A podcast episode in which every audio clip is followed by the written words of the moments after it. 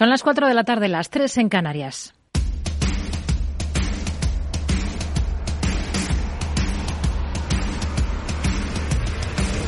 No decida lo que hará el mercado. No se salte las normas de su operativa. No se deje dominar por sus emociones.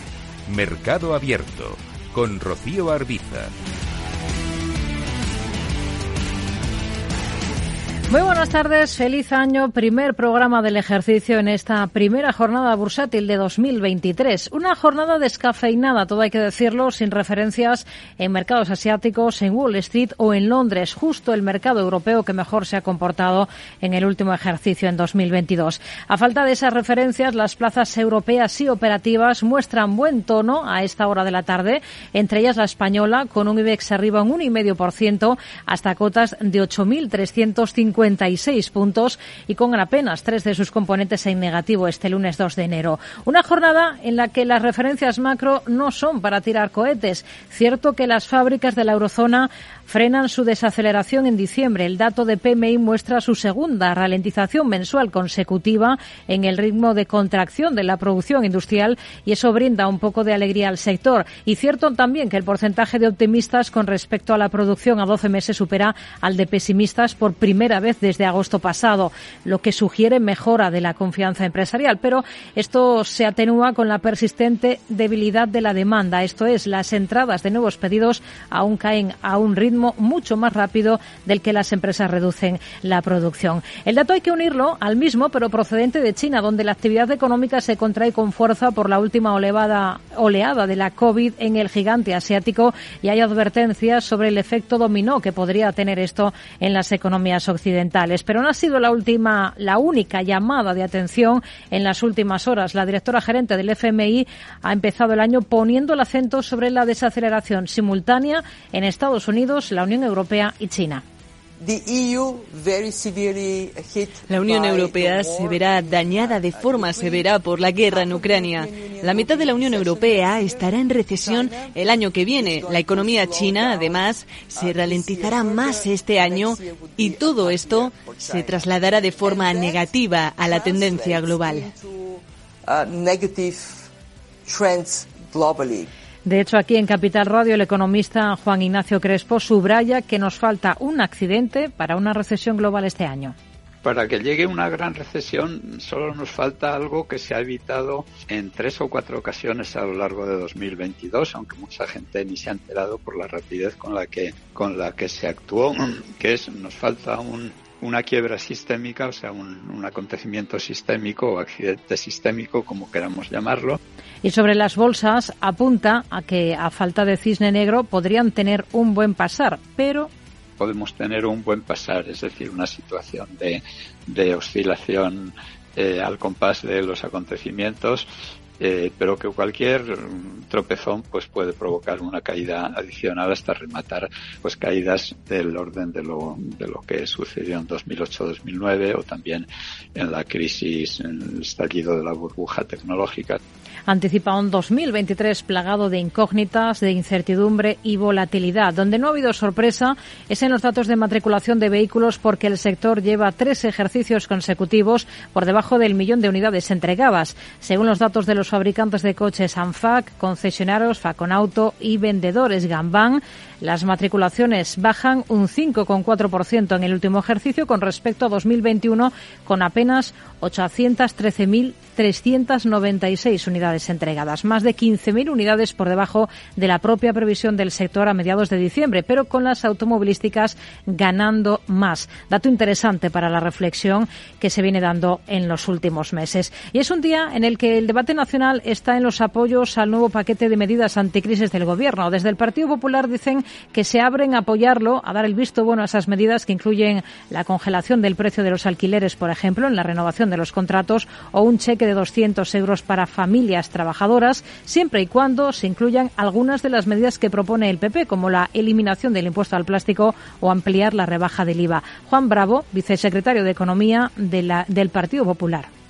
Gran parte de los esfuerzos que se plantean en la rebaja del IVA de la luz, la rebaja del IVA del gas, la rebaja de determinados impuestos especiales vinculados a estos sectores, así como la rebaja del IVA de cesta a la compra, el 50%, números redondos, lo, soportan o lo apoyan las comunidades autónomas. Y hasta ahora el Gobierno no le hemos oído hablar de ellas. A partir de las cuatro y media de la tarde abordaremos estas medidas, sus posibles efectos y también los grandes retos económicos con los que arrancamos este ejercicio. A las cinco será nuestra tertulia económica. A las cinco y media nos vamos a fijar en una compañía cotizada, en este caso en BME Growth. Vamos a centrarnos en una de las últimas empresas en estrenarse en este segmento de mercado a finales del 22. Miraremos al sector de las energías renovables de la mano de Energy Solar Tech con su cofundador y consejero delegado Alberto Hernández. En el tramo final del programa, a partir de las seis, tendremos, ya lo saben, nuestro habitual consultorio de bolsa con Alberto Iturralde, responsable de Operativa DAX. Esto es Mercado Abierto en Capital Radio. Comenzamos.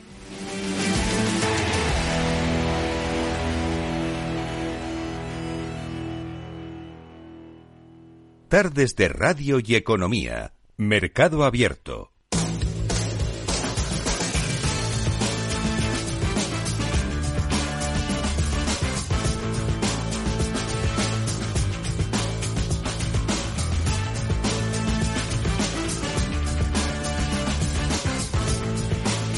Comenzamos eh, mirando a Estados Unidos. Hoy tenemos, no tenemos jornada, no tenemos negociación en Wall Street, en el principal mercado del mundo, pero sí tenemos referencias que nos llegan desde la primera economía mundial. El refuerzo de las tropas de Estados Unidos en Rota no se va a votar en el Congreso. Javier Longo, muy buenas tardes. Así es, Rocío, muy buenas tardes. Defensa y exteriores creen que la llegada de dos nuevos destructores estadounidenses a partir del 24 no requiere reformar el convenio firmado allá por el 88 con Washington, aunque la incorporación de los dos nuevos destructores que se suman a los cuatro ya destacados en la base gaditana va a suponer aumentar en un 50% la presencia de la Navy en nuestro país. Los congresistas piden una mayor regulación de redes sociales. En 2023, seis días después de que el Congreso haya aprobado un proyecto de ley de gastos bipartidista que prohíbe a TikTok, por ejemplo, en los dispositivos gubernamentales, los legisladores y defensores aseguran que están buscando regular aún más a las compañías de firmas de medios en 2023. Los minoristas se preparan para tiempos difíciles. Y también para clientes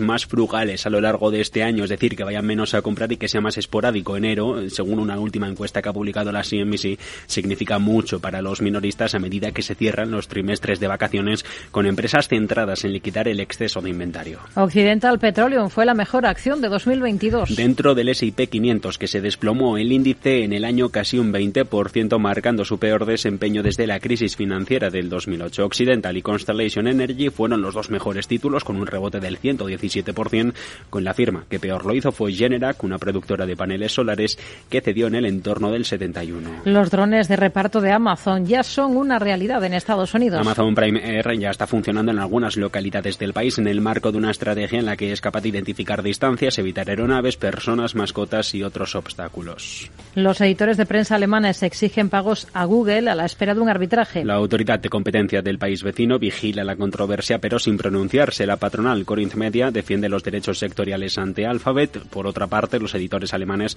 van a negociar separadamente el valor de los derechos en News Showcase y su derecho de remuneración. Mientras Facebook e Instagram aplazan una semana su decisión sobre la reincorporación de Trump. El expresidente de Estados Unidos fue suspendido, recordamos, de las plataformas de Meta por incitar a la violencia poco después de que un grupo de sus seguidores irrumpiera en el Capitolio en enero del 21. Meta ya había anunciado que se iba a pronunciar sobre el caso antes de este próximo sábado, pero fuentes próximas a las conversaciones estiman que la decisión va a tener lugar a finales de este mes. Exxon y Chevron comparten 100.000 millones en beneficios por el alza de los precios del petróleo. Récord de recaudación durante la guerra de Ucrania que marca un cambio de fortuna tras el colapso de la demanda como consecuencia de la pandemia del coronavirus. Las estimaciones de S&P Capital pasan por registrar en el caso de Chevron beneficios, en el caso de ExxonMobil beneficios de 56.000 millones de dólares y para Chevron de 37.000 millones. La división de salud de General Electric comenzará a cotizar esta semana lo hará mañana mismo, aunque los inversores todavía se centran en la perspectiva de lo que pasará con el negocio de energía. Eh, General Electric Healthcare Technologies llega en unas horas al mercado, dejando al conglomerado en expansión con tres divisiones, motores a reacción, turbinas a gas natural y otras eólicas. Y un tuit de Elon Musk dispara una startup de Pamplona. Sí, es una historia curiosa porque la empresa en cuestión es Tweetblinder y sobre ella el sudafricano ni siquiera llegó a decir nada en concreto, sino que solo se podía interpretar como una palmada en la espalda. En concreto, es un mensaje en el en el que la española se, limitaba a compartir uno de los informes en el que hacía hincapié en cómo se habían disparado las menciones de la, a la cuenta del de Tesla, que se habían llegado a alcanzar los 160.000 tweets por un día. Y todo en una recta final de 2022 en el que el empresario se ha convertido en la primera persona de la historia en perder 200.000 millones de dólares en apenas unas semanas. Son algunas de las referencias que nos llegan del otro lado del Atlántico, de la primera potencia económica mundial. Vamos a mirar al mercado americano con Rafael Ojeda, analista de Fortas Funds. ¿Qué tal, Rafael? Muy buenas tardes. Hola, buenas tardes. Bueno, hoy no tenemos sesión en Wall Street, es festivo por el inicio del ejercicio, como lo ha sido en varios otros mercados a lo largo de, y ancho del planeta. Así que es el momento perfecto para hacer balance del último ejercicio y sobre todo para mirar con calma a este 2023 que se nos presenta por delante y que estamos prácticamente estrenando. A nivel de índices, hemos visto el peor comportamiento en los eh, indicadores estadounidenses desde la crisis financiera de del año 2008. Pues eh, del entorno del 20% la caída en el S&P 500, de más del 33% en el Nasdaq. Cambiamos de ejercicio. Eh, cambio de año y punto de inflexión. ¿Qué es lo que esperan ustedes? ¿Cómo ven las cosas en este 2023 para el mercado americano? Lo que vemos para el mercado americano va a ser un año también extremadamente complicado. Vamos a ver si digamos los problemas con entre Ucrania y Rusia bueno pues nos, se, se incrementan ¿no? o que por ejemplo en, en China haya un problema adicional con el tema del coronavirus no pero lo que sí está claro es que las subidas de tipos de interés en Estados Unidos que ya están llevando ya los tipos próximamente ya cerca del 5%, incluso pueden llegar al 5,50, 6%, bueno, pues van a hacer relativamente atractiva la renta fija frente a la renta variable y esto puede hacer que el año que viene pueda ser un año bastante duro para, para la renta la renta variable. Eh, lo que estamos viendo es que hay sectores que lo pueden hacer muy bien, como un poco más o menos barruntado, ¿no? el sector energético, otros sectores como pues el sector financiero o el sector farma lo pueden hacer bien, pero va a haber grandes, grandes perdedores. Entonces, eh, va a ser un año en el cual el stock picking va a ser relativamente importante siempre y cuando dentro de sectores muy señalados, pero sí, sí, va a ser un año complejo donde habrá que, donde habrá que navegar con muchísimo tiempo. Ha citado justo uno de los sectores que mejor ha capeado o ha surfeado el temporal del último ejercicio, que es eh, el sector ligado a la energía. En, ¿Qué, ¿Qué, tipo de razones hay para seguir siendo optimista con este tipo de compañías en Wall Street este año, con las energéticas? Bueno, fundamentalmente que, digamos que son máquinas de ganar dinero. Es decir, en, un escenario como, como, el actual, en el cual eh, se va a empezar a demandar eh, petróleo y, hay, y, sin embargo, no hay una, un incremento de la de la, de la oferta, bueno, pues esto hace que, que obviamente, bueno, pues el precio, el precio suba. Es decir, la, la, oferta petrolífera es la, la que hay. Estados Unidos está presionando a los países árabes para que incrementen eh, el bombeo de petróleo, pero sin embargo las infraestructuras no dan para más. Y ya han dicho los países árabes que no van a generar, no van a crear más infraestructuras en un activo que, por, por otro lado, quieren en un futuro ir eh, sustituyendo por el hidrógeno. Entonces, no tiene demasiado sentido. Entonces, eso va a generar un, una, enorme dicotomía, un enorme distanciamiento entre la oferta y la demanda que va a hacer que el precio del petróleo se mantenga alto en cualquier escenario. Entonces, sí, en un, ambiente como el que nos encontramos, bueno, pues puede ser uno de los grandísimos eh, sectores para el año que viene y considero que tanto Chevron como, como ExxonMobil, que ya este año pasado lo hicieron muy bien, este año pueden hacerlo francamente bien. Hmm. ¿En qué momento será interesante volver a mirar a las tecnológicas? Esa va a ser una de las claves de este año en Wall Street. Bueno, pues sí, porque sobre todo el, Nasdaq está muy, muy, muy dominado por cinco o seis compañías que tienen un peso específico brutal dentro del índice y lo cierto es que las empresas tecnológicas estaban cotizando a unos PERES absolutamente insoportables, ¿no? Eh, prácticamente eh, necesitaba, hablamos de PERES de 50, de 60 veces, que es algo, algo impensable, ¿no? Lo que sucede es que estábamos en un entorno en el que todo subía, todo subía, todo subía, eran compañías tremendamente disruptoras, tremendamente innovadoras todo parecía, bueno, pues que con el viento de cola pues nadie puede ir contra el mercado, ¿no? Entonces era, era absurdo eh, no entrar en esos mercados porque las los gestores que no entraban en esas compañías quedaban muy detrás del índice y por tanto pues sufrían sus carteras y obviamente su rentabilidad, ¿no? Pero claro, en el momento en el cual el mercado se da la vuelta, en el momento en el cual empezamos a ver que están sobrevaloradas, bueno, pues caen a plomo y eso ha hecho que los índices caigan de una manera muy significativa, bueno, pues por todo lo que sucede también con, con los algoritmos y, con, con todos los eh, ordenadores que en estos momentos son los que controlan un poquito la bolsa, ¿no? Entonces, pues nos encontramos en una situación verdaderamente complicada. ¿Cuándo podemos volver a invertir en esos valores?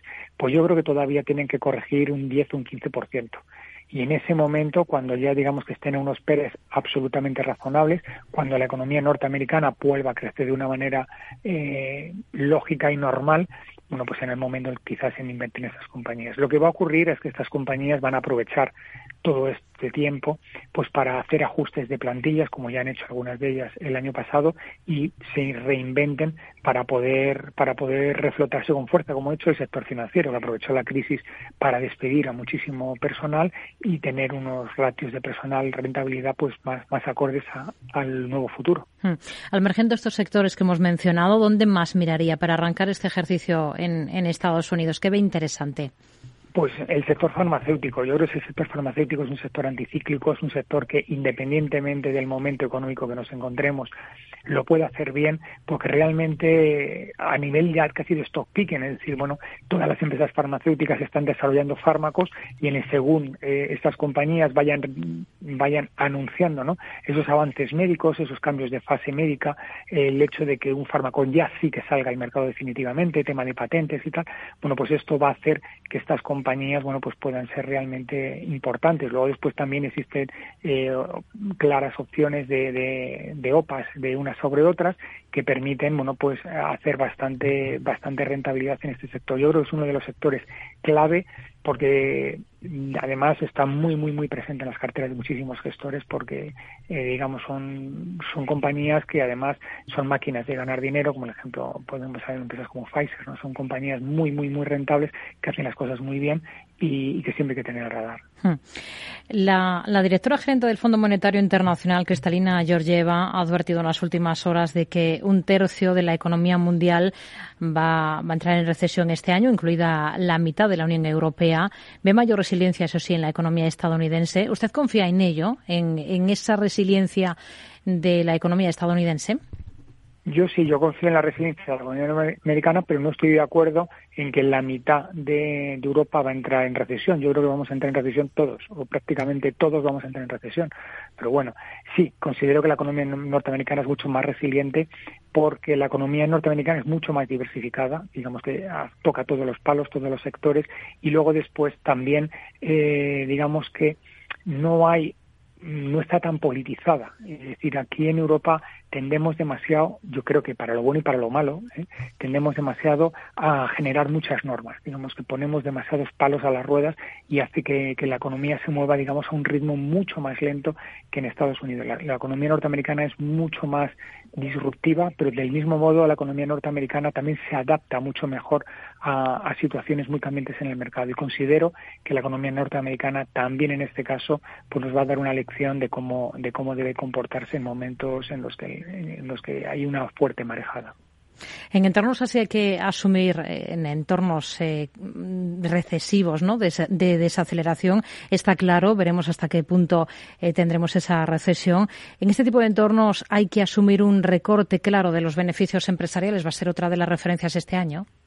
Por supuesto, tenemos que darnos cuenta que en, un momento, en un momento en el cual probablemente entremos una recesión, pues tenemos que ser plenamente conscientes de que las compañías van a tener una menor rentabilidad. Obviamente, eh, en estos momentos hay muchísimas compañías que están extraordinariamente apalancadas porque el mercado permitía no solamente apalancar, sino que primaba apalancarnos porque, eh, digamos que los tipos de interés justificaban el, que pudiéramos asumir ese riesgo. Ahora tenemos que pagar, pagar esos excesos y obviamente, bueno, pues ahora las compañías, bueno, pues tienen que financiarse a tipos más altos, tienen que pagar mm, créditos a unos tipos eh, desmesurados y obviamente eso va a suponer un, recorte importante en sus márgenes. Tenemos que tener claro que probablemente se va a producir también un enorme recorte en la, en la demanda de bienes y servicios por parte de la población, de, porque obviamente el consumo se va, se va a ver claramente perjudicado en este escenario y obviamente tenemos que darnos cuenta que las empresas tienen, una, tienen dos opciones, o bien recortar márgenes y por tanto dar menos beneficios o repercutir a los clientes estos márgenes y, eh, eso obviamente lo pueden hacer con compañías muy, muy, muy señaladas, como puede ser el caso de Coca-Cola, ¿no? pero la inmensa mayoría de las compañías no tienen la opción de poder repercutir esos, esos incrementos de costes al consumidor final. Ahora estamos empezando a, a, escribir los primeros renglones de este 2023, estamos dibujando las líneas de lo que puede ser el ejercicio. Hay quien apunta a que hay liquidez en el, en el sistema y esto unido a la merma de actividad en los últimos meses, pues va a llevar a que se animen las operaciones corporativas y las salidas a bolsa. Antes nos hablaba de operaciones posibles en el sector farma. ¿Es de los que piensan así, sobre todo pensando en la segunda parte del año? Yo creo que más en la segunda parte del año. Puedo estar de acuerdo, pero tenemos que darnos cuenta que muchísimas de esas operaciones que, corporativas se realizan apalancadamente y resulta complicado en esos momentos eh, poder asumir el coste de, una operación corporativa eh, apalancándonos a los tipos en los que nos estamos encontrando y, y que los bancos puedan financiar esas operaciones a, a los tipos a los cuales eh, el mercado se empieza a mover. Eso resulta bastante más complicado. Y, y obviamente operaciones eh, en caja, con caja, pues lo pueden hacer pocas compañías. Como ya indiqué y, tú me lo has recordado, el sector farmacéutico puede ser uno de los grandes sectores donde se pueden realizar este tipo de operaciones, pero fundamentalmente porque las grandes compañías del sector, estoy pensando en empresas como podría ser eh, Pfizer, bueno, pues tienen tanta caja que pueden acometer compras de compañías pequeñas eh, en, prácticamente con un 60-70% en cash y otro 10, 15, 20% por ejemplo en, en canje de acciones porque además solamente pueden comprar empresas pequeñas porque obviamente no pueden comprar otro gigante por, por temas de competencia. Entonces ahí sí hay, hay, ese tipo de opciones. Pero la verdad es que hasta el segundo semestre yo creo que las operaciones corporativas van a ser escasas, pequeñas y de poco y de poco importe y relevancia porque el mercado en estos momentos no está para ese, ese tipo de, de, de, operaciones. Rafael Ojeda, analista de Fortas Fund, gracias por su análisis con nosotros y feliz año. Muy buenas tardes. Igualmente, feliz año. Adiós. Hey, asistente, busca cómo invertir ante la subida de tipos. Hay aproximadamente 37 millones de resultados. ¿Quieres que los lea? Uf, mejor que no. Puedes seguir buscando entre millones de contenidos, pero un asesoramiento de calidad solo te lo dará un especialista. En Renta 4 te ofrecemos un servicio de asesoramiento gratuito siempre que lo necesites. Entra en r4.com y descubre cómo te podemos ayudar. Renta 4 Banco. ¿Quieres más? Mercado Abierto con Rocío Arbiza.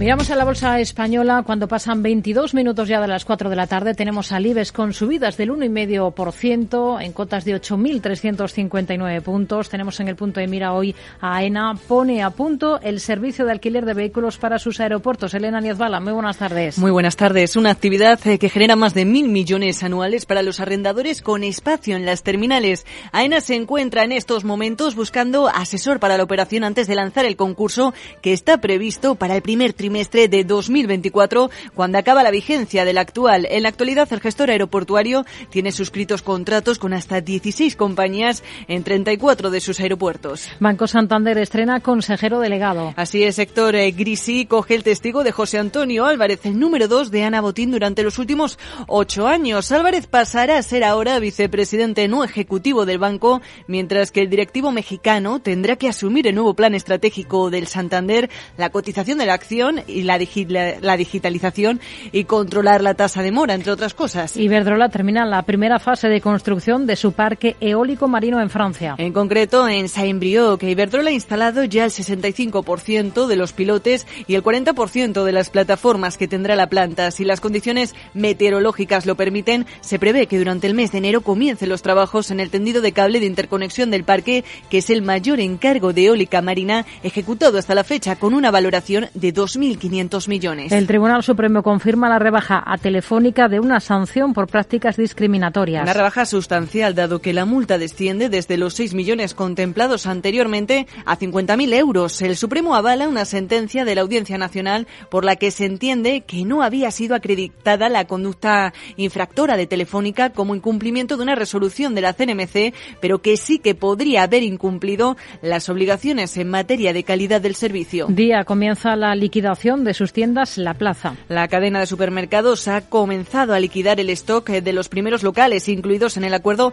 alcanzado con Alcampo, que integrará hasta 200 establecimientos del grupo. Por el momento, el traspaso se traducirá en la integración de la marca La Plaza en Alcampo para futuro integrarse barco bajo la insignia de Alcampo. Y a tres medias se impulsa en bolsa tras hacer efectivo su sorpaso a Mediaset. A pesar de que el consumo medio de la televisión ha caído a su nivel más bajo desde 1993, un informe GK revela que a tres media ha superado como líder de audiencia en España Telecinco. Son algunos de los protagonistas de la jornada en la bolsa española. Hoy tenemos dentro del selectivo, dentro del IBEX 35, a muy pocos valores en negativo, apenas tres a esta hora de la tarde. Lo mejor es para Grifols con una subida superior al 3,7%. Vamos a mirar al mercado español con Mar Rives, cofundador y consejero delegado de Black Bear Broker. ¿Qué tal, Marc? Muy buenas tardes y feliz año. Muy buenas tardes y feliz año a todos. Bueno, hoy estamos viendo tono positivo en las bolsas que están operativas, porque todo hay que decirlo, estamos un poco a medio gas. Sí que tenemos referencia de la bolsa española con el IBEX al alza. Em, ¿Con qué ánimo arrancan ustedes el ejercicio? ¿En qué se están fijando especialmente para dar comienzo a este 2023? Bien, la verdad que empieza un año importantísimo después del año bajista que tuvimos en 2022. Vamos a ver si este es un año de recuperación. Para ello tenemos que ver diferentes inputs. Es cierto que hoy arranca de manera contundente el mercado, pero bueno, vamos a, mirarlo con cautela porque esta semana tenemos datos de paro muy importantes y si el cierre semanal es positivo, como lo está siendo el arranque de la semana, sin duda, eh, sería un buen comienzo de año. Hmm. Santander inicia la etapa que, va a liderar la, presidenta del grupo, Ana Botín, con el nuevo consejero delegado Héctor Grisi. Eh, ha cogido el testigo ya de José Antonio Álvarez, eh, número dos durante los últimos ocho años del Banco Santander. ¿Cuál es el escenario con el que ustedes trabajan para la entidad? Bueno, la verdad es que es un poco el escenario para el sector. Es cierto que el Banco Santander cotiza con mucha debilidad respecto al sectorial europeo y que mm, el reto que tiene la compañía de, en, una era de transformación digital ahora por fin se concatena con un entorno coyuntural macroeconómico que acompaña, porque la política monetaria, la facilidad de depósitos negativo empieza a premiar a, a los depósitos de los bancos y eso lógicamente va a mejorar los márgenes. En ese entorno un poquito más complaciente para, para la banca, creo que es un buen momento para reordenar y reestructurar y vamos a ver si eso apunta, apuntala un poquito el crecimiento y la consolidación no solo del Santander, sino en general de todo el sectorial hacia un modelo más sostenible, más eficiente digitalmente y con menos recursos destinados. Sin duda estamos en un momento clave para el sectorial y como dice el dicho, renovarse o morir. Así hmm. que vamos a ver si este cambio le viene bien para renovarse el hmm. Santander. De hecho, algunos de los bancos como CaixaBank, Sabadell o Bankinter, pero también tenemos que sumar otros títulos de otros sectores como Repsol o Logista, son los que lideraban las alzas dentro de la bolsa española en el último ejercicio. ¿En cuál de todos estos que hemos citado confía más para que pueda mantener esa buena racha en este 2023? Vamos a pensar que este entorno bueno para los bancos, de los que hemos comentado, a lo mejor CaixaBank y Bankinter creo que son las dos entidades financieras mejor preparadas. De hecho, las dos están en sus máximos, con mucha fuerza relativa comparado, por ejemplo, con el Santander que veíamos antes. Y sin duda son dos buenas alternativas que podemos valorar. Yo creo que el sector bancario va a seguir siendo un sector destacado este 2023 y hay que tenerlo en cartera, claro que sí. Hmm. Otro de los valores que tenemos en el punto de mira esta jornada es Iberdrola. Asegura que ya ha instalado el 65% de los pilotes y el 40% de las plataformas eólicas marinas que van a sustentar los aerogeneradores del que va a ser el futuro parque de Saint-Broc en la Bretaña francesa. ¿Con qué ojos mirarían ustedes a la compañía eléctrica en este arranque del año? Sí, sin duda es una de las pocas utilities que, que, seguimos con mucho interés porque el entorno macroeconómico puede venir muy bien para la energía renovable, por ejemplo, pero a lo mejor le pesa un poco más a utilities más, más convencionales, pero sin duda Iberdrola es, es, es una excelente compañía, muy bien diversificada y técnicamente está en una zona de resistencia es muy importante. Verla cotizar por encima del 11.25 podría darnos pistas de que la cotización vuelve a retomar las subidas hmm. y con interés de buscar los 12.50. Así que también es otra de las compañías interesantes, grandes en el mercado español que podemos valorar incorporar en la cartera. Vamos a ver, eso sí, si supera esos 11.25 euros de, de, cotización. Entre los mejores de la jornada en la bolsa española tenemos a títulos, por ejemplo, como Colonial. ¿Qué niveles vigilarían esta compañía que, como vemos, ha estrenado el ejercicio en esta primera jornada con buen pie? Sí, pues vamos a ver, porque es una de las compañías que han ido gestando una grandísima oportunidad en este mercado bajista el hundimiento de la cotización ya desde el COVID ha tenido continuidad durante este 2022 también. Y ahora tenemos el primer indicio de cambio de tendencia. Así que mientras no pierda el 566, la situación técnica empieza a ser positiva. Así que podríamos pensar o plantearnos incorporarla en la cartera. Desde luego es una, una compañía muy interesante por la calidad de sus activos y técnicamente por fin está dando una señal de giro. Así que con stop en 566, ¿por qué no? incorporarla también en nuestra cartera. ¿no? ¿qué valor es el que más le convence ahora de la bolsa española en este arranque del año? Nosotros seguimos con mucho interés en, los trenes, pero para, para hablar de, de otros valores que no sean Talgo, pues CAF del sectorial creo que están en un momento muy bollante en su cartera de pedidos y este año por su ciclo de, de producción van a empezar a, generar caja y eso siempre se ha agradecido en bolsa, así que apostamos por los trenes en el mercado continuo español. Mar Rives, cofundador y consejero delegado de Black Bear Broker. Gracias, muy buenas tardes. Igualmente, feliz año a todos.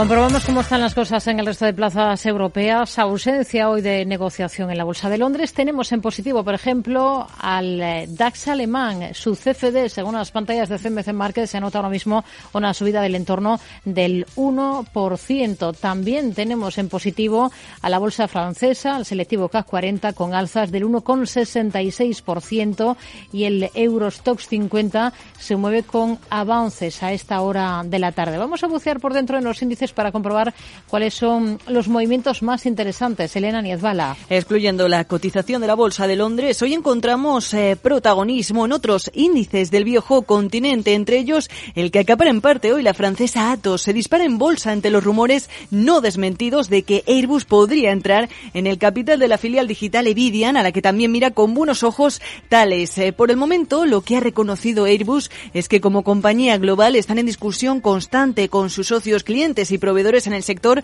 pero que estas conversaciones eh, son por su naturaleza privadas y la protagonista Atos declara por su parte que ha iniciado discusiones exploratorias con potenciales futuros accionistas eh, para Evidian. En otra línea de asuntos, pero sin cambiar de mercado, Renault ha completado hoy una emisión de bonos en el mercado japonés valorada en 1.500 millones de euros y con vencimiento en diciembre de 2026. Además, está acompañada de un cupón del 2,8% según ha informado la compañía en un comunicado. Impulsada encontramos también, en este caso, en la bolsa francesa, a Societe Generale eh, tras completar la fusión legal de sus dos redes de banca minorista en Francia, es decir, Societe Generale y Credit du eh, Nord Group. Y en Alemania, en este caso, encontramos ese protagonismo, esa noticia destacada en Rheinmetall. Se hace con un pedido valorado de 250 millones de euros para la producción de nueva generación de vehículos eléctricos de 900 voltios con un nuevo contactor al tiempo que Volvo Cars adquiere el 100% de la subsidiaria de desarrollo de software de conducción autónoma Censeact.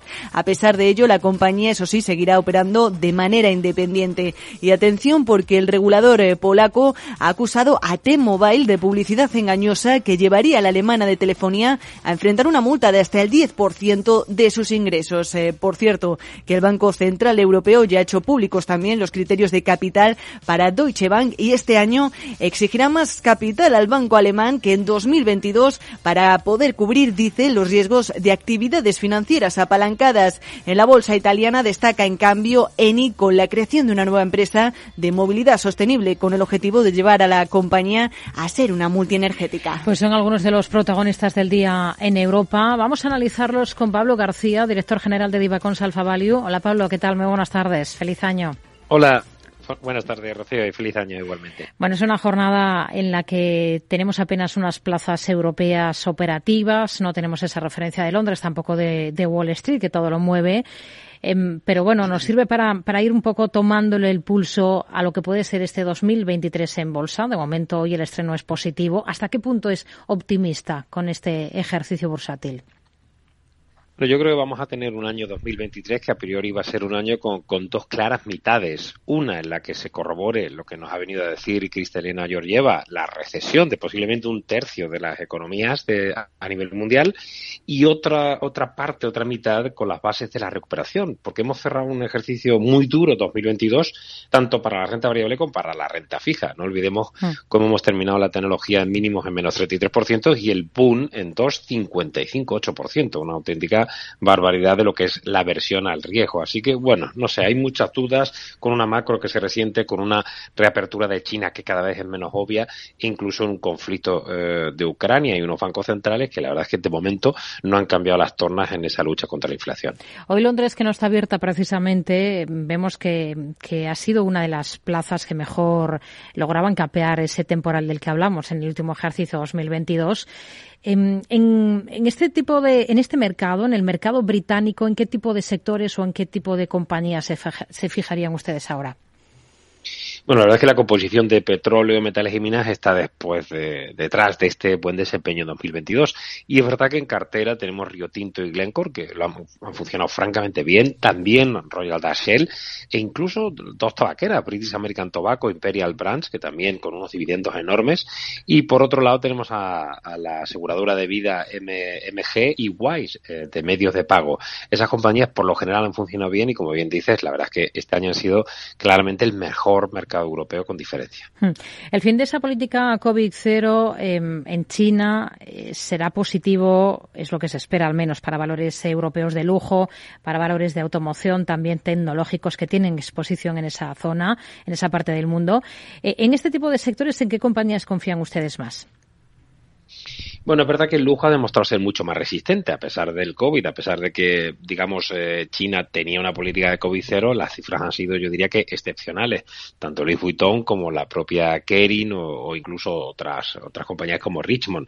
en el caso de los autos eh, depende más del consumo, con lo cual ya no solo es esas esperanzas que tenemos quizá demasiado eh, elevadas respecto a que China pues tire del carro de nuevo, ¿no? Yo no lo tengo tan claro y en el caso de la tecnología la verdad es que ese recorte de más del 30 23% en el Nasdaq empieza a ser ya sangrante, ¿no? Y por eso podemos ver ese movimiento en nube como hemos visto muchos años siguientes a años de, grandes eh, caídas. En el punto de mira tenemos también hoy, por ejemplo, Airbus publica que ha iniciado conversaciones exploratorias de momento para adquirir una participación minoritaria en la unidad de ciberseguridad eh, Evidian del grupo Atos. ¿Qué le aportaría y qué supondría también para la otra parte, para Atos? Bueno, para todos tiene mucho sentido este, este más 19% que está subiendo la cotización. No olvidemos de una compañía que caía pues en torno al 80, 85% el año pasado. Ha sido un auténtico desastre y calvario para, para la compañía francesa de consultoría y de tecnologías de la información.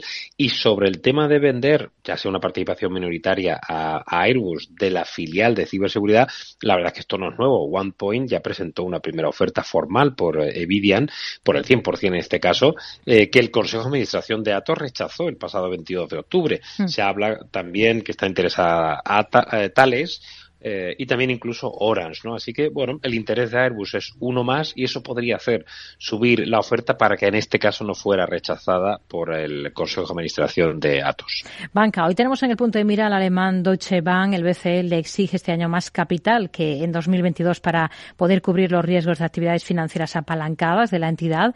¿Con qué expectativas mira al valor para este ejercicio 2023?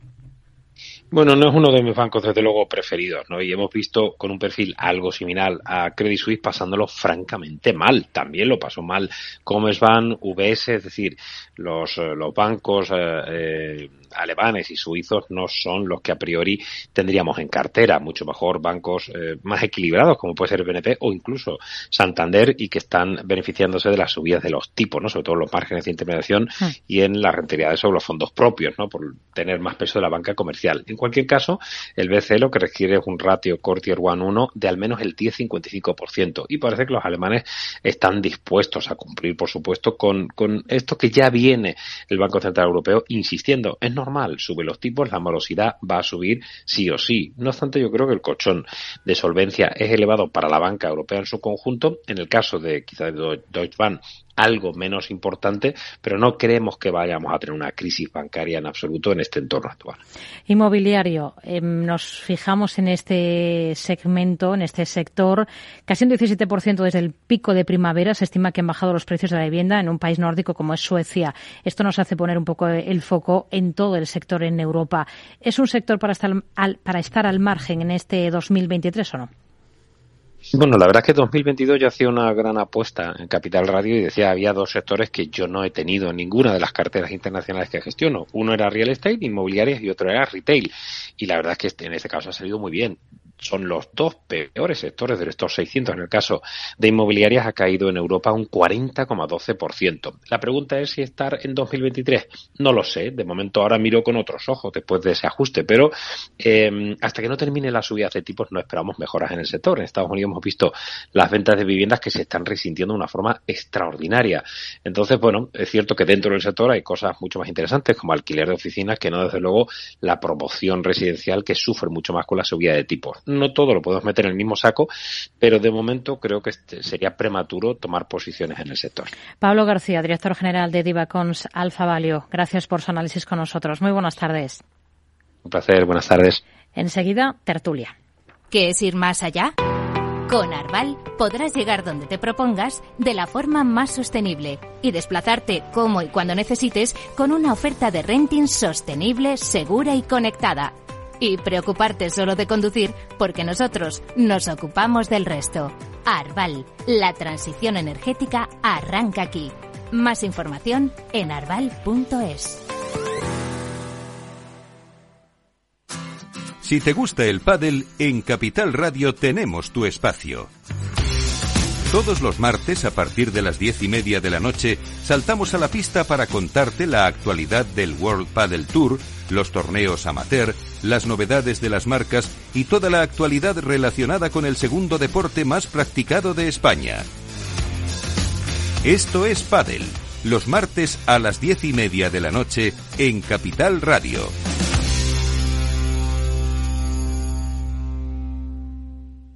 Mercado Abierto con Rocío Arbiza.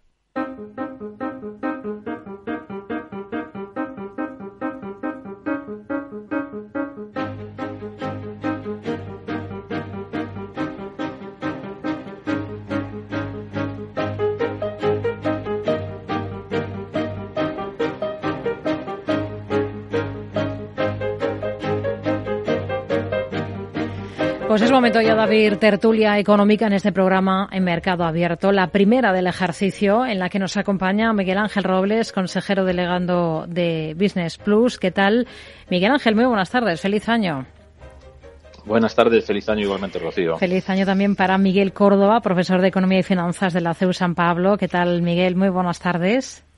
Hola, buenas tardes, encantado de estar con vosotros. Feliz año a todos. Y felicitación que hacemos extensiva a Aurelio García del Barrio, director del Global MBA del IEB. Aurelio, ¿qué tal? Muy buenas tardes.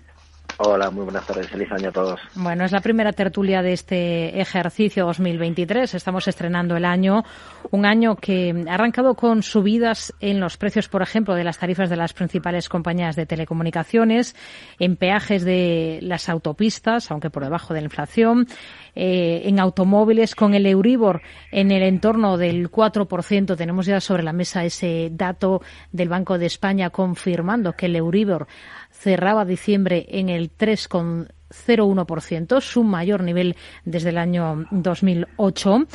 ¿Con qué ánimo comienza el ejercicio, Miguel Ángel?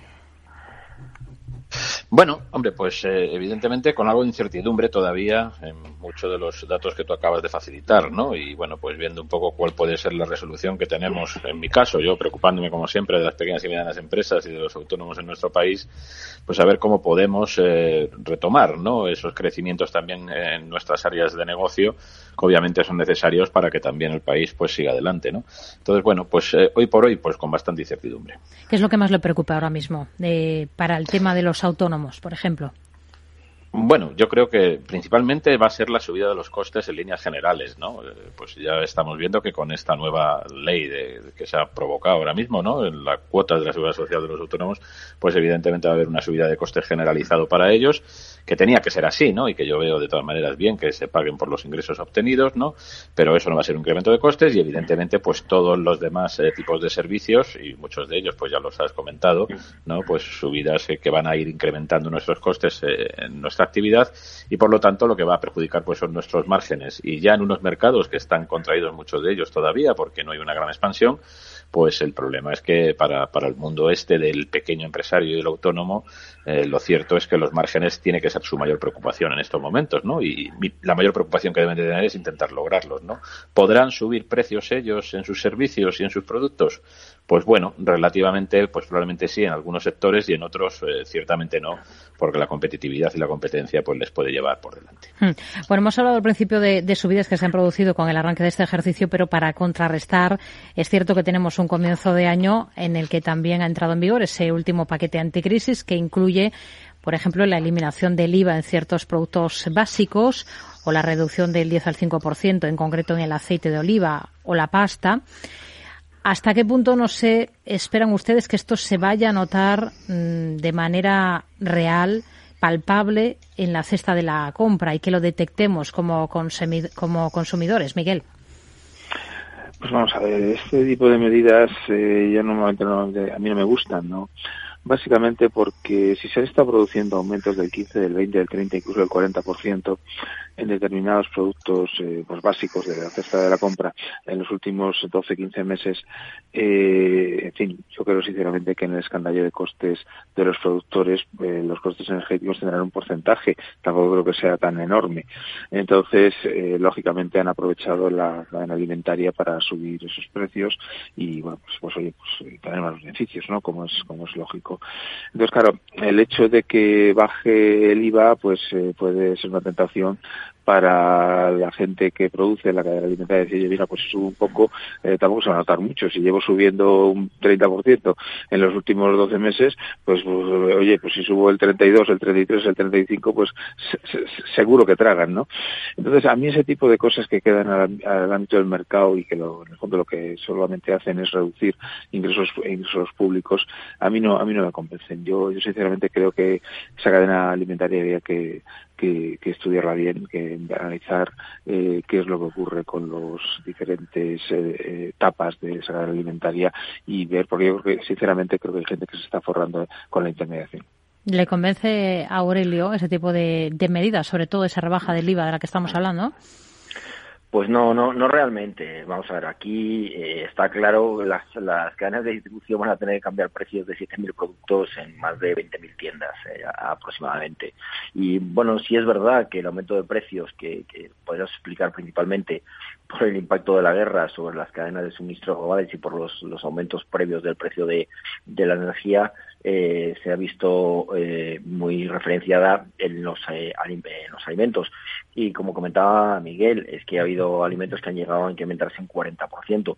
Pero claro, cuando decimos, es que la inflación está en, en unos eh, niveles determinados. Eh, pero es que en el caso de, la cesta de la compra es mentira. O sea, cualquiera de nosotros cuando vamos a la compra hemos visto cómo eh, el, mismo carro de la compra, la misma cesta, se nos ha incrementado en un 80 o, en un 100%. Entonces ahí, y que es un tema que ya he defendido más de una ocasión, creo que pasa algo con los márgenes de la cadena de suministro porque además eh, oía unas, unas declaraciones eh, hoy a mediodía de, bueno una una eh, una cadena de suministro, eh, perdón, una, una, una tienda de supermercados nos decía, nosotros no vamos a, les preguntaba si habían ajustado ya los, los precios, decía, no, nosotros no hemos ajustado los precios porque todavía tenemos stock a precio antiguo. Bueno, cuando el IVA no les afecta a sus a sus eh, a sus márgenes, eh, eh, obviamente. por lo tanto, estamos viendo y eso lo que refuerza hmm. es que la gente quiere aprovechar hasta el último hasta el último céntimo, hasta la última posibilidad de sacar ahí el último el último céntimo, con lo cual no me no me compensa. Yo creo que que al final en la cesta de la compra con, con ese escandallo que comentaba Miguel, las familias podrán ahorrar en torno a unos 10 euros eh, a, final de mes eh, y es un ahorro pírrico cuando estamos hablando de un esfuerzo presupuestario de unos 660 millones de, euros. Hmm. Es un tema que está en el debate político. El Partido Popular descarta votar en contra de ese paquete anticrisis del último que ha puesto sobre la mesa el Gobierno. Se está debatiendo entre el sí y la abstención para votar sí. Los populares ponen condiciones, por ejemplo, como mantener la ayuda de 20 céntimos a los autónomos y hablan de ayudas ilógicas. Vamos a escuchar al vicesecretario de Economía del Partido Popular, Juan Bravo.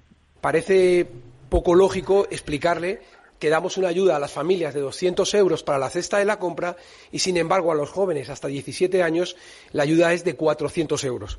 Prácticamente el, bueno, y sin prácticamente el doble de la ayuda que se da a las familias. Eso tiene poca explicación, poca justificación y demuestra que no hay un criterio lógico a la hora de plantear ayudas por parte del Gobierno. Dicen desde el principal partido de la oposición que no hay criterios lógicos a la hora de plantear esas ayudas. Una valoración a Miguel Ángel de, todo este tema, de lo que estaban comentando Miguel y Aurelio eh, con respecto a los márgenes de la cadena de, de distribución, ¿no? No, no, completamente de acuerdo con su planteamiento. O sea, vamos, es uno de los grandes perjuicios que tenemos en, nuestro país, ¿no? Es evidente que en esa cadena de distribución entran muchos agentes, ¿no? Desde los eh, pequeños eh, transportistas, pasando como uno puede ser de otra manera por los almacenistas. Después, posteriormente, todo esto llega a esas grandes cadenas también de distribución comercial. Y bueno, pues eh, todos y cada uno de ellos, pues, quiere morder, ¿no? Como bien comentaban, el problema es que esas mordidas empiezan a ser demasiado grandes para los productos o servicios esenciales, ¿no? Y muchas veces, pues en realidad, del productor a lo que es el final, el consumidor final, hmm. pues, pues esto sucede. No tiene gran efectividad, de todas maneras, bajo mi punto de vista, como bien se ha comentado, estas medidas, ¿no? Desde, el punto de vista de beneficios fiscales, ¿no? Se puede decir sobre todo con el tema del IVA, no va a ser ciertamente importante. Y el comentario que se hacía sobre el modelo que se está siguiendo de ayudas, pues evidentemente que es un poco desconcertante, ¿no? porque, en primer lugar, algunas de ellas pues han ido a toda la población independientemente de sus ingresos, luego ha habido otros modelos distintos que, que bueno, eso ya nos lo dijo Europa, ¿no? Que, que, no debía de ser así, sino de verdad ayudar a quien fuera. Después hay otros modelos distintos en que se ayudan a, a unos por exceso y a otros por defecto, ¿no? Y por lo tanto, pues obviamente yo creo, lo que creo es que no hay una estrategia más allá de la publicidad política de decir que se están haciendo ayudas. Hmm. Bueno, esto es em, sobre el paquete anticrisis. Estamos hablando de este arranque del ejercicio de temas que tenemos también pendientes, que los arrastramos desde el año 2022. Aquí encuadraríamos, por ejemplo, la subida del salario mínimo interprofesional o la segunda pata de esa reforma de pensiones Hoy el presidente de ATA y vicepresidente de la COE, Lorenzo Amor, ha apuntado que ve difícil un acuerdo sobre este último, sobre el tema de las pensiones, porque desde las patronales no van a apoyar medidas que supongan un incremento, dice, de los costes para las empresas. Yo el sistema de pensiones, la propuesta que ahora mismo está encima de la mesa, creo, y así lo han señalado tanto las organizaciones empresariales como las organizaciones sindicales, pues veo difícil un, un acuerdo, entre otras cosas porque tampoco hay acuerdo político. ¿Cómo lo ven? Eh, Miguel, eh, por ejemplo, em, están estos dos temas que hemos citado, pero no sé si quiere mencionar algún otro que lo considere clave para el arranque de este ejercicio.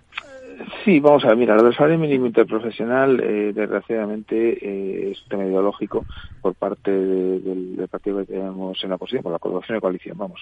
Eh, entonces, bueno, pues oye, mira, eh, lo van a hacer, eh, somos el único país de Europa que va a llegar a ese 60% que decía la Carta Social Europea, te digo, por referencia, los alemanes están en un 33%, los holandeses en un 35%, nosotros vamos a llegar al 60%, sí o sí, estamos en cincuenta y tantos ya y, van a seguir y seguir porque bueno pues pues eh, tienen el poder y hacen lo que consideran oportuno. Entonces bueno pues eso es realmente profesional darlo por hecho eh, en un país con tanta micropyme como es España y tanto autónomo, hay muy, muchas empresas que tienen uno o dos empleados nada más, entonces no se pueden desprender del empleado aunque le paguen el salario mínimo. Por tanto, yo no creo que tenga demasiado efecto sobre el empleo en alguna empresa grande y tal. En cuanto a lo de las pensiones, eh, bueno, el ministro sigue poniendo tiritas para eh, seguir a corto plazo eh, manteniendo el tema. Yo creo que él está apostando por un año o dos, intentar aguantar, porque, bueno, pues eh, las malas lenguas en las mentiras de Madrid dicen que como en primavera del 2024 le vence a Pedro Pablo Hernández de Cos el, el, el gobernador del Banco de España, que él está como loco por ese puesto, ¿no? Entonces, lógicamente, no está buscando una solución integral al tema de las pensiones. Eh, lo que está buscando es aguantar en el tema, cumplir más o menos con Bruselas poniendo un par de parches y luego si Sánchez consigue eh, la, volver a gobernar a partir de 2024, me imagino que, que lo que está buscando es el puesto del Banco de España. Es una, es, vamos, evidentemente no es una simple apreciación personal, pero creo que puede ir venir los tiros. Aurelio. Bueno, pues eh, yo creo que la subida del de, salario mínimo interprofesional afecta principalmente a las pymes, más que a las, a las eh, grandes empresas. Y claro, para estas tenemos que pensar que el efecto es importante porque se les convierte eh, además en un coste fijo y en un momento donde su nivel de actividad se ve realmente afectado por la situación económica. Y en cuanto a las pensiones, claro, una subida de las pensiones de, de un 8% pues a mí no me parece, no, no digo que no haya que ajustar las pensiones, pero no creo que sea el momento. ¿eh? Y, lo mismo a lo mejor podemos plantearnos de la subida de, del salario mínimo interprofesional, eh, donde perdimos competitividad ya en el gobierno de Rajoy cuando heredó la situación económica de, Zapatero y tuvo que, que, evaluar internamente los salarios, al obviamente estar dentro de la comunidad y no poder hacer una evaluación interna, bueno, pues, pues tuvimos que enfrentarnos a esa evaluación eh, eh interna. Entonces, eh, tampoco mm, digo que no, en algún momento no hubiera que revisar los salarios, pero creo que, que no es el momento en una situación que nos encontramos de, de inflación, hmm. donde el, crecimiento va a ser eh, va a ser muy bajo y aunque la inflación se va a suavizar en este año en el que acabamos de, de entrar, pero todavía va a estar por encima de, de, ese crecimiento, pues creo que no es el mejor momento para potencialmente generar efecto de segunda ronda. Miguel Ángel, no sé si quiere aportar algo con respecto a este tema que nos afecta más aquí en España o abrimos un poco miras y ya que estamos estrenando el ejercicio, hablamos, por ejemplo, de ese panorama que dibuja el Fondo Monetario Internacional, que ha alertado de esa complicación con la que estrenamos el año los tres motores del PIB global se están gripando al mismo tiempo, se desaceleran a la vez Estados Unidos, la Unión Europea y China. ¿Hasta qué punto está preocupado por esta coyuntura? Esto era algo que se, tenía que esperar, ¿no? En los mercados. Aquí la influencia que hay de la globalización, pues hace que, estos tres mercados, si uno, si uno recostipa, el otro tose, ¿no? Y bueno, en realidad, pues, pues era una, alguna cosa que se esperaba, ¿no? Yo, de todas maneras, retomando un poquito el punto anterior, nada más hacer una salvedad, ¿no? O sea, yo creo que si las pymes o los pequeños empresarios tienen problemas en asumir el salario mínimo interprofesional, cuando los salarios deberían estar por encima de convenio, mal van las pymes, ¿no? O sea, yo es mi opinión. En ese sentido, siempre he sido, en este sentido, muy, muy optimista en que, bueno, una pequeña empresa tiene que tener los recursos suficientes como para poder eh, aumentar, incrementar los salarios de sus trabajadores de una manera lógica y razonable. Más me preocupa el tema de los convenios colectivos y cómo se van a cerrar muchos de ellos, donde evidentemente las subidas salariales sí van a afectar de verdad a las pequeñas y medianas empresas, porque como no podemos participar en esos convenios, pues aquello que dicten las grandes compañías será lo que tengamos que subir a nuestros trabajadores. Y eso sí va a ser un problema a medio plazo eh, en muchas estructuras empresariales. Miguel, mm, una valoración sobre el panorama macro general global. El macro general, vamos a ver, yo creo que 2023 va a ser un año un año complicado ser un año complicado básicamente porque tenemos unas incertidumbres, unos marrones muy fuertes eh, y lógicamente lo de la guerra de Ucrania sigue estando ahí, lo de los problemas energéticos sigue estando ahí, eh, en fin, eh, el tema de los alimentos ya hemos hablado antes, bueno, vamos a ver, o sea, que decir que fácil no va a ser, lógicamente si los salarios han subido un 2,5% y España tiene un país de salarios bajos, pues pues al final vamos a ser realistas, la demanda tiene tiene que, ceder. O sea, si la gente no tiene dinero para comprar, no va a seguir comprando a los precios a los que están. Con lo cual, lógicamente, yo creo que por mera lógica eh, se, va, se va a producir esto. Eh, es decir, eh, al final, yo creo que España el crecimiento va a ser bastante bajo. hablan del 1, el 2%. Digo, bueno, si menos del 1 o 2%, entiendo que en términos nominales. ya, y, con la inflación que hay, realmente, ¿qué está pasando? Pues yo creo sinceramente el crecimiento en términos reales es negativo, lo cual es lógico con la situación que tenemos. Yo creo que todo va a depender un poco de qué pasa con Ucrania mm. y, bueno, a ver si una vez por todas el tema de la inflación de materias primas cede y, si la cadena alimentaria que hemos dicho antes pues eh, vuelve a su ser y se tranquiliza un poco. Pues nos quedamos sin tiempo para, para más. Miguel Ángel Robles, consejero delegado de Business Plus, Miguel Córdoba, profesor de Economía y Finanzas de la CEU San Pablo y Aurelio García del Barrio, director del Global MBA del IEBM. Gracias, caballeros, y hablamos la próxima. Muy buenas tardes. Encantado. Buenas tardes. Buenas tardes. Ahora enseguida actualizamos la información, noticias y regresamos para afrontar la segunda hora de Mercado Abierto aquí en Capital Radio.